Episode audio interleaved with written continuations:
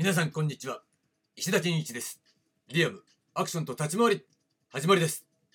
今週のテーマはアクションと思想性ということでどうぞお付き合いください。さて、えー、昨日はですねアクションと技術性ということでまあ技術性に対する考え方っていうのも当然思想性の表れなんですよっていうね。なんかこじつけみたいに聞こえるかもしれないけど、こじつけじゃないんですよね。その辺を理解していただきたいというふうに思います。ということで、えー、今日のテーマなんですが、今日のテーマは、ルーツも思想性ということでね、お話ししていきたいと思います。これね、アクションのルーツですよ。ね、このルーツを何だと思うか、ね、どこにルーツがあるのかっていうね、その考え方、これもね、結構難しい。難しいからまあ一番ね直近のアクションの知念っていうことでね、えー、アクションっていう言葉の、まあ、誕生って言ったらいいのかなうんその言葉がメジャーになる瞬間なった瞬間みたいなそういうイメージね。というところでね俳優が、えー、危険なシーンなどをね自分で吹き替えを使わずに演じるっていう風に決意して実行した瞬間ね。その瞬間の表現っていうのは臨場感が最高潮に高まってまあ人呼んでアクションと呼ばれるようになったというのが私のアクションに対する考え方ね。だからこれも一つの思想性でじゃあそれ証明してみるよ。証拠どこだよとかね。っていうのはそんなものあるわけない。あるわけないの。じゃあそうじゃないっていうじゃあ証拠出してみろっていう話ね。それもないです。だからそれは一つの思想だけど、そう考えられるし、そう考えるべきだよねっていう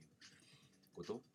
つまり我々がやってるようなこと、表現を、えー、人呼んでアクションと呼んでるわけで、誰が呼んだかわからないわけだ。だけど、分かってる者同士だと、その共通の認識として、えー、やり取りできるわけなんだよね。でも、じゃあ何ってなった時に、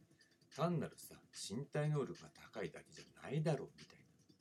ところ、うん、だそれがやっぱり一つの思想性としてね、えー、じゃあそのアクションを分けるとしたらそのプレイアクション段階とね、えー、オリジンアクション段階ねしてポストアクション段階で分けたわけですよね。そうなった時にプレからそのオリジンっていうものがね派生して確立されたっていうこと、うん、つまりプレ段階でも当然アクション的な表現っていうのがあったわけだ。日本だってそれはアクション的なものっていうのはね、ずっと歌舞伎の時代からずっと続いてるわけでしょ。うん、だけど、それがアクションっていうものにこう転じた瞬間、地盤が変わった瞬間、何なのかなって探ってったらやっぱりそこだろうと、そこしかないだろうということですよね。だから無声映画の人たちもさ、すごいんだけど、でもそれアクションかっていうとね、どうしてもやっぱりそうは言い切れない部分もあったりするわけだし、みたいなところね。うん、これがまあ、分かりやすい部分っていうのは直近のね、アクションのルーツ。ルーツというか、スタート地点って言えると思うんだけど、そのルーツだよね。そのルーツがどこなのかってことをちょっと考えた方がいいと思うんですよ。なった時に、これさ、やっぱり、えー、アクション業界にちゃんとね、身を置いていた人しかわからないと思いますよ。あの、わからないと思いますよって変な話だけどさ。うん、やっぱりそこでどういったさ、まあ、ピンから切ってたら失礼だけど、どういった人たちがうごめいていたのかみたいなことを体感してないとわかんないんだな、これがな、おそらく。で、じゃあどこにルーツを設定するんですかっていうと、ちょっとこれはね、話が長くなっちゃうし、かなり、あの、引用しなきゃならないから、流れだけね、ごくごく短く言っておくと、ね、やっぱり、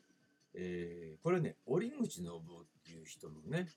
本の中で、あの研究の中でね、ゴロつきの話っていうのがあるんね。そこの中に出てくるんだけど、ね、やっぱり武士、ゴロつき、ならず者、そういったものがさ、実はその一直線にこう繋がってるっていうかね、うん、系列としてはこの繋がってるっていうさ、そういう流れが見出せるわけですよ。武士っさなんかね武士道みたいなとこにもちろんつながってくるわけなんだけど実際は伏すって字だよね。山伏とかの武士だよね。伏すっていうね。そこから来てるわけなんだよね。そういう人たちっていうものが山の中に伏してまあいわばさあの戦に負けたそういう落ち武者みたいな人たちっていうのがその敵の目を逃れて山の中にさ伏しててほんで山伏みたいな形にねあの変装してこの逃げ惑うというかねあの移動してたみたいな。でその一部はこのね坊さんになってこのね自社ねお寺なんかでもさそういう武道とかやったりするでしょ。ああいうものにね造兵ってやつね。あのお坊さんの僧の兵隊ね。造兵になってたりまあ、そういう面白い流れもなってなるほどねなんて思うわけなんどそういう流れでね、まあ、ゴロツとかならず者みたいなね、えー、そういうある種のねヤクザ者的なそういう流れっていうのとのつながりっていうのもね、まあ、当然あるわけなんですよ。でなんでその話を持ってくるのっていうとやっぱりさ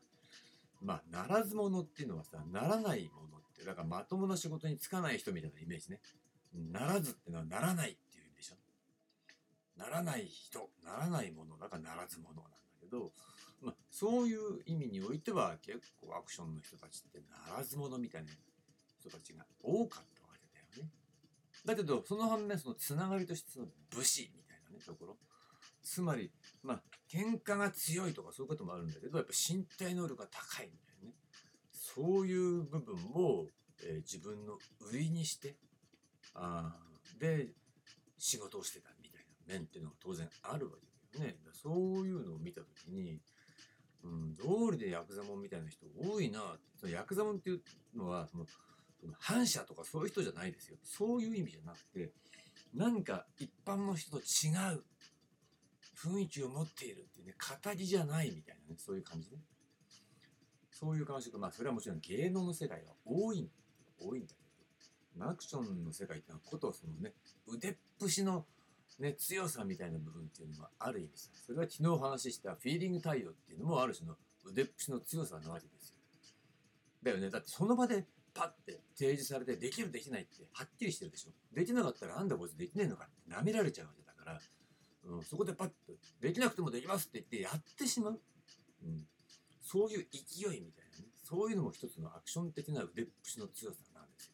決して喧嘩が強いとかさ、喧嘩っ早いとかそういうことだけじゃないのね。もちろんそういう面もあのある種含んでるって部分はあるんだけれども、その良し悪しを言ってるわけじゃなくて、いいか悪いかじゃないんですよ。まあそういう文化があるわけでさ、やっぱ最近はさ、なんかそういったもともとの文化的なルーツみたいなものをさ、ある種否定するみたいなね、思想が、あそれこそね、思想性だよね、あるんだけど、それはね、はっきり言って間違ってますよ。歴史改変主義みたいな方向だよね、それじゃね。っていうことだから、まあ、それは置いとくとしても、まあ、そういうね、まあ、いわば、ならず者、それしか、えー、要するにアクションっていうのは、アクションやるしか脳のない人がやってることみたいな雰囲気があったわけね、もともとがね。うん、だからそういう人しかやっちゃいけないんじゃなくて、そういう人しか生き残れないみたいうん、そういった面もありましたっていうこと。そういったところにルーツがある。ものなんだよね。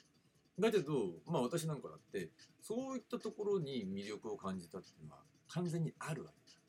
け。だ、うん、とても面白い人たちが多かったみたいなね。だからそれは芸能の世界ねどこの分野もそうなの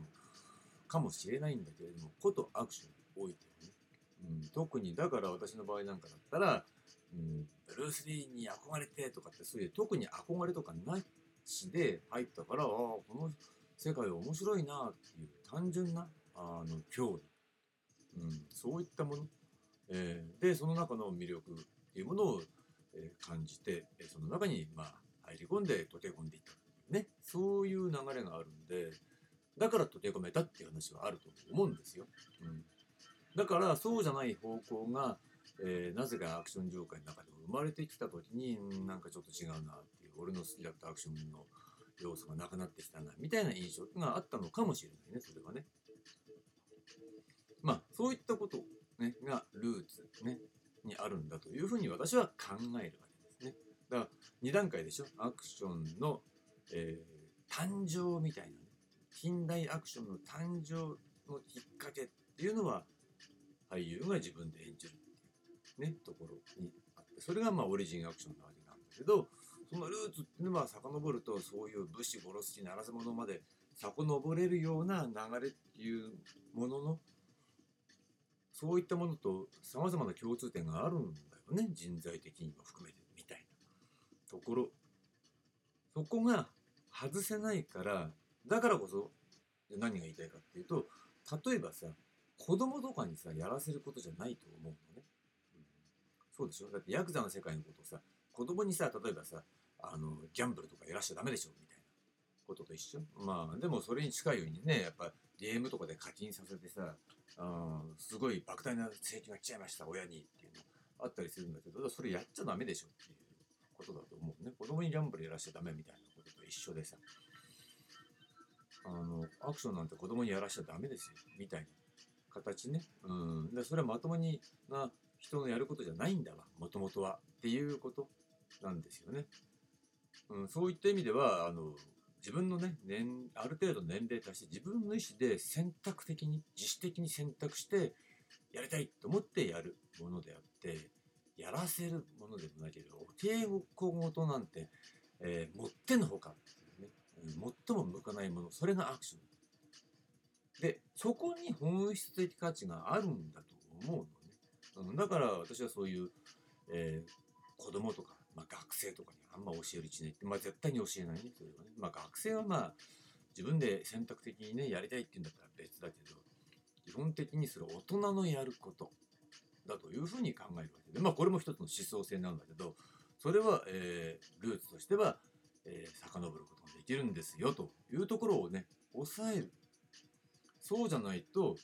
まさしく、えー、シフティングベースラインシンドロームっていうことになっちゃうんだよね。という話でした。ね。これがルーツも思想性ということでしたね。で、明日なんですが、明日のテーマは、理論も思想性ということでお届けします。はい、ありがとうございました。